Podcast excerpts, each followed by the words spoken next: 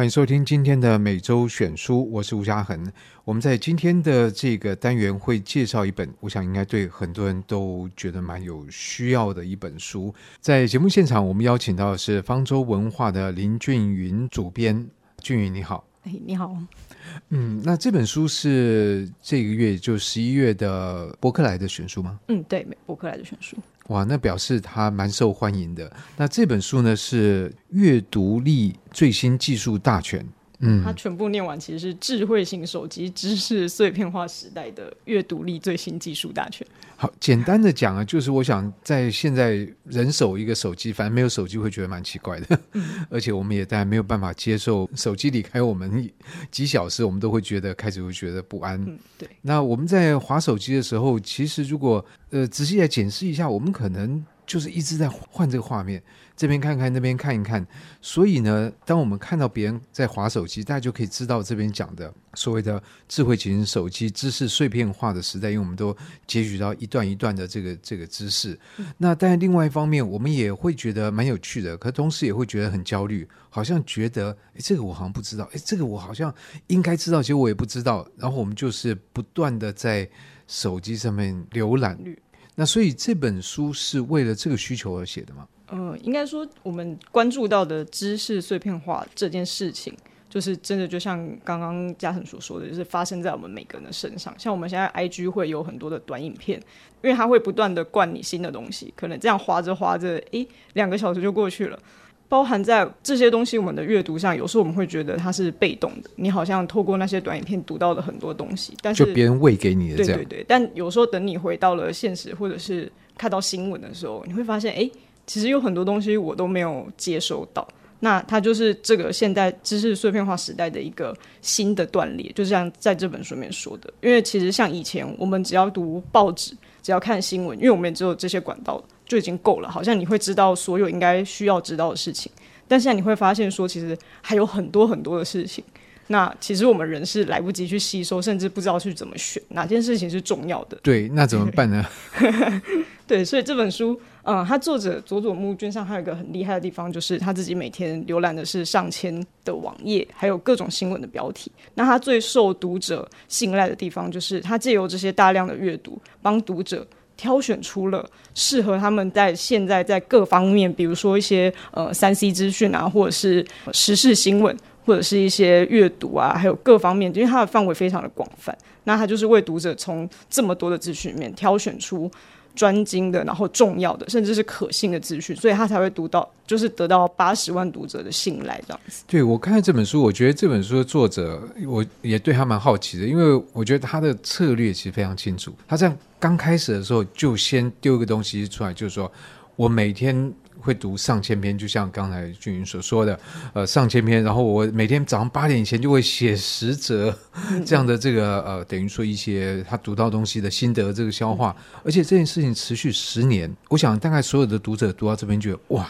这个太厉害，我 我没办法。可接下来他其实讲说。他原本是一个，不管是在家庭的环境，或者求学的环境、就业的状况，其实都是很可能被我们会认为说啊，他是鲁蛇的那一类的。但是一个鲁蛇怎么会变得这么厉害？我觉得这就是这个作者的策略。他先告诉你说，我其实这样的蛮厉害。如果你不知道的话，那我告诉你，第二个你可能不知道是我以前很不厉害。然后这就是释放了两个讯息：第一个是这件事情怎么发生；第二个。如果我可以这样做的话，你也可以这样做。可是我觉得这本书，我们读者碰到的第一个，我觉得问题或矛盾呢，是他在讲这个知识碎片化，结果这个作者写一个在中文书的厚度将近四百页，厚厚一册大全。那我是一个读者，我本来就已经碎片化，你怎么期望我可以读这么厚的书呢？我觉得这本书之所以会称之为大全，并不是说它是一本你把它全部读完之后，你就会很懂的阅，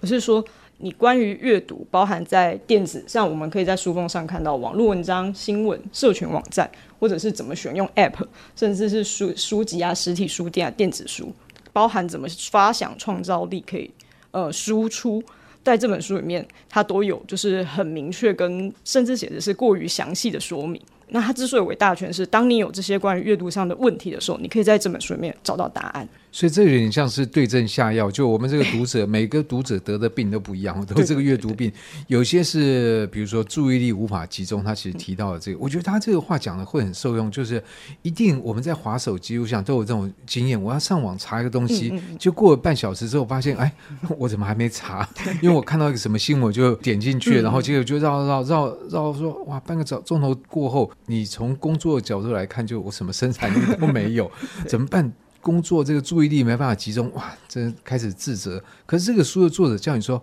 没关系，嗯，可能吗？不用自责。对，那怎么办呢？因为他在书中里面，其实我觉得说的很中肯的一点是说，很多人都会觉得需要专注力或集中力，可能是把手机锁在什么柜子里，或者是禁止自己去看一些什么样的网页。但他其实在里面书提到一个很重要的重点，就是我们应该要放弃这种徒劳无功的努力。当你不停地想着说我要集中做某件事情的时候，其实你等于是耗费太大量的心思在关注这件事情上面。那不如说，就是因为我们是根本不可能离开手机的，就像刚刚嘉恒说过，我们现在可能离开个几个小时都有点焦虑，想说会不会有新讯息，甚至那些讯息也跟你的工作有关，所以是不可能切开的。那他在书里面就会教说，那我们怎么样去利用？其实那个除我们资讯是碎片的，我们时间也是碎片的。我们怎么样把这些破碎的时间，在自己短有的专注力，甚至一分钟、五分钟，比如说像你刚刚发现，我可能看了半小时的新闻，但我从那个主题回来到我现在发现说啊，我还没有做完工作的事情之后，去把这件事情做好。你也是把事情做完了，其实你也不需要去自责说什么我怎么花这么多时间在做什么，而是说给自己一个适当的时间，根据自己的专注力。他书里没有告诉你怎么样去切，因为每个人是不一样的状态，去根据自己的状态切断你的专注力，让你在最有效的时间做好那些事情。那其他的时间其实你还可以有很多的分配，反而不会让你那么累。这样子，我觉得这样好像还是没有解答到问题。也就是说，因为如果照你所讲，就这本书其实读者不用有那负担，你不用。从第一页读到这个三百七十几页，嗯嗯，而是你看自己有什么需要，你从目录上面就可以看到。但我必须要说，这本书的目录其实非常清楚，从这个章名，从大标到小标，其实都区分相当清楚。换句话说，它是的确就有顾及到，我觉得读者的专注力不集中这件事情，就是我已经碎片化，没关系，你就是你想读什么，对你什么东西是最有能帮助你的，那你就翻到那那一页去开始读。可是如果照刚刚那样讲法，我发现说。怎么办？我一个小时过了，我被交办的工作还没做完呢、啊。那你刚才讲讲说没关系，心力不集中没关系，但是呢，我到底怎么办来度过我这个工作上面的难关呢？呃，应该说它里面也有提一些，就是如果你提不起干劲的时候，该怎么样去做一个？比如他书里面的说法是拔靴带。就是把自己的精神重新拉回来的事情，那可能是从一些比较简单的事情来进行。像他书里面有分成比较重的工作、比较轻的工作、比较重的阅读跟比较轻的阅读。其实，在你生活中很多事情，有些是重的，有些是轻的。那怎么样去从那个顺序依序按照自己的专注力时间去安排，其实会让你变得更有效率。这样子。所以等于我们每个人都要知道，有些人是这个早上起来头脑很清楚。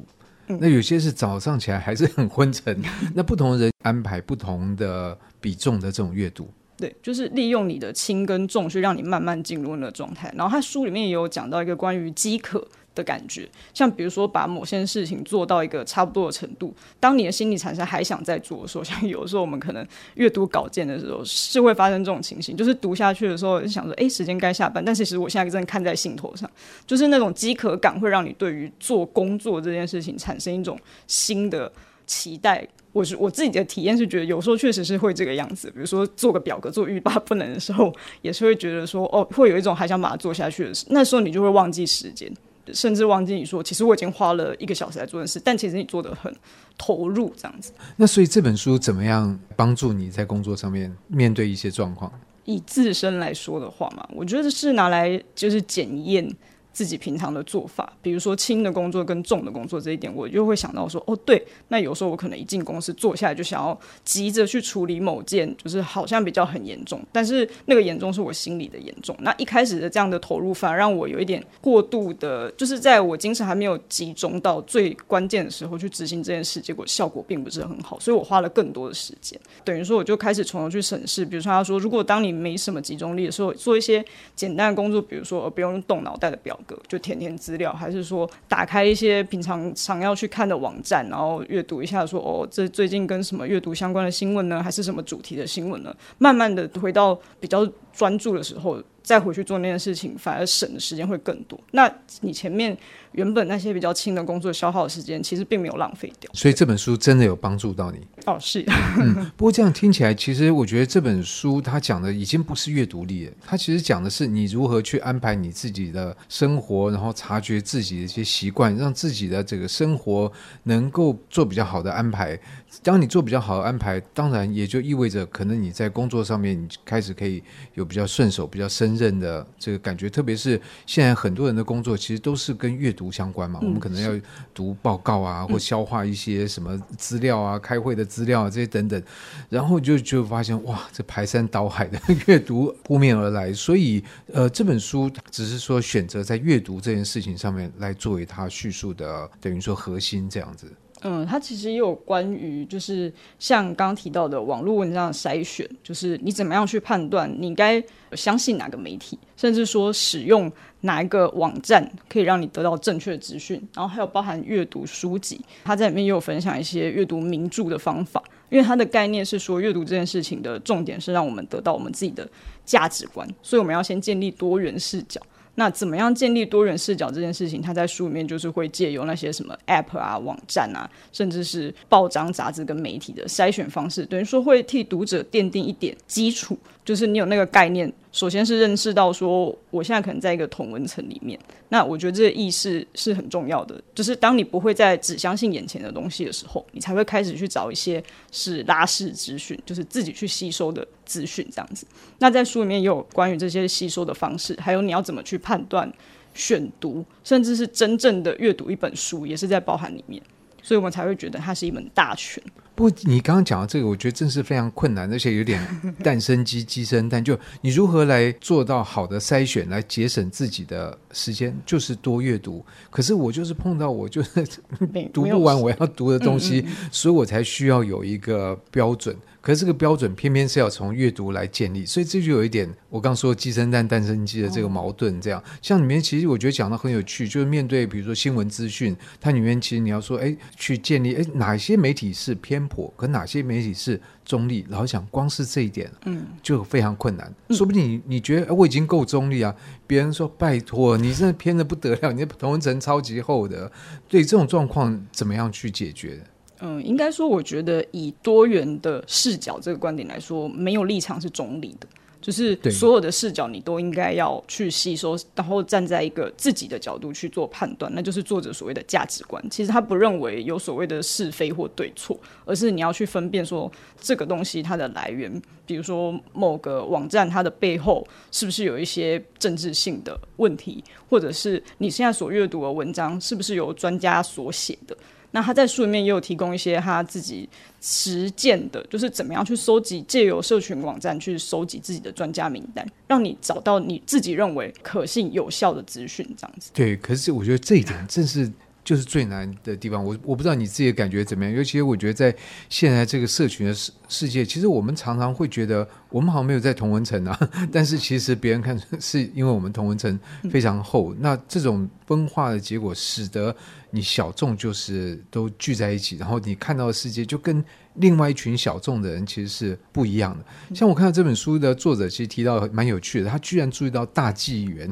在这个新闻媒体，对对对，我还讲哇，这个日本人也注意到了这个媒体了。那他其实就讲说，这个媒体当然他的这个立场上面，因为他是法轮功的关系，那呃，所以对于中共是很不友善的。那当然在这个状况底下。凡是只要碰到中国的报道，他觉得他就是比较偏颇。虽然这个媒体其实，因为我们在电视上也都会注意到嘛，嗯、就觉得其实他还蛮认真在探讨一些问题的。这样、嗯、对，所以在这个时代，如何去为媒体我们的资讯来源做分类跟定位，其实我觉得光这件事情就好困难哎，确、嗯、确实是非常困难了。对，而且这个书因为它是作者是日本人，所以他举的都是我们平常没有在看的日本媒体，你知道？嗯、呃，这一点的话，我们有请就是重冠狂人布莱恩帮我们做审定。那当然也是我们担心说，他的书里面的 App 我们有确认它是否是台湾版可以使用的，至少有英文的版本，因为有些日本人其实也是使用英文版本。那至少是我们可以使用，以及它的某些介绍网站，我们有没有台湾相关的？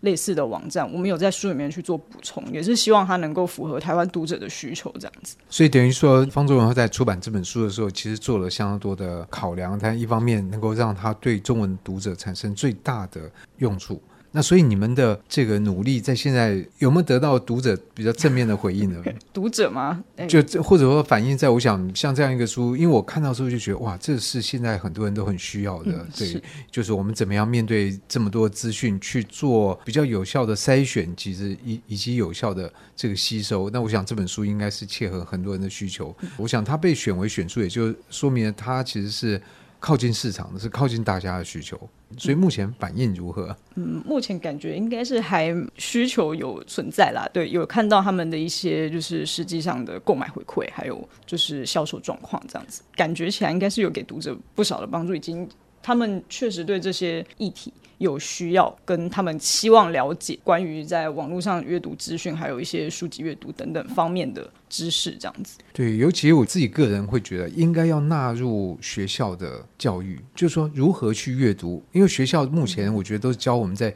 阅读什么，因为都是教材。嗯、可是你会发现学校给的东西根本不够用嘛。也不够你日后的这个需求，所以呢，呃，学校是在给我们鱼，但是其实它应该更来告诉我们说，你如何去钓鱼，如何去分辨鱼，哪些有毒的鱼你不要吃，或 哪些鱼的部位你不能吃。我觉得这好像还比较有用一点。我不知道你觉得怎么样？嗯，我们其实有考虑过这个部分，就是觉得，嗯、以学习这件事情来说，对于学生来说是真的蛮重要。那包含他们现在也阅读更多的。资讯，我觉得如果可以从长期以来就是在维持这个习惯的话，就像刚刚嘉恒也说过，其实这件事情看起来真的没有那么容易，要得到。自己有一套自己吸收资讯的方法，这个都需要一点时间去做培养跟学习。包含就是我自己现在开始建立一些名单，去试图阅读的时候，会发现很多的不容易这样子。但是我觉得有这个方法跟门路，其实就像作者说，慢慢会累积起东西。他也不是第一天就变成这个样子，他跟我们一样都是只有二十四小时的人类，但是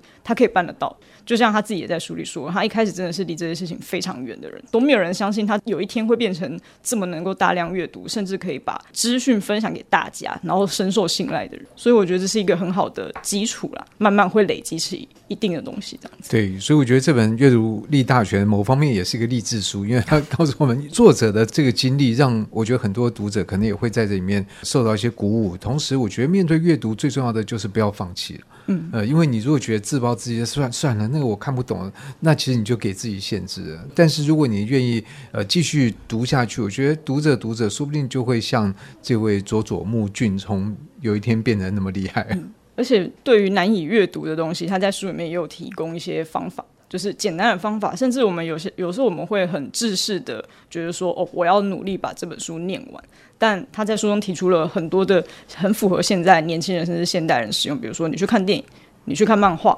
那这也是一个吸收方式啊。他其实并你不用一直去看那个名著本人嘛，跟他相关的东西其实很多也有一些专家的诠释，或甚至你在电视上看到一档人家在讨论这本名著的，你都会学到很多，甚至比你自己硬去阅读。得到的结果更好，所以它其实有很多比较轻松的方式，甚至是不会那么的让你陷入那种就是一定要怎么样的状态的方式。我觉得是对。读者会很有帮助的这样子。对，不过另外一方面，我们也不要认为说，啊，读了漫画版了，我们就是已经吸收到原著本人，或甚至我们有时候读原著也会发生，哎，过了几年再重读，发现啊，我怎么当年这些东西我都没有没有读到？所以其实我觉得，就是保持一个开放、一个敏锐的心，然后有像《阅读力大全》这样的书，能够帮助我去。我们，我想我们在这样的一个阅读路上，或者是吸收或学习路上，会走得更顺一点。那在今天的每周选书，我们介绍的是方舟文化的这一本，书名有点长，叫《智慧型手机：知识碎片化时代的阅读力最新技术大全》。那我们非常谢谢方舟文化的主编俊云来节目里面，谢谢，谢谢。以上单元由数位传声制作。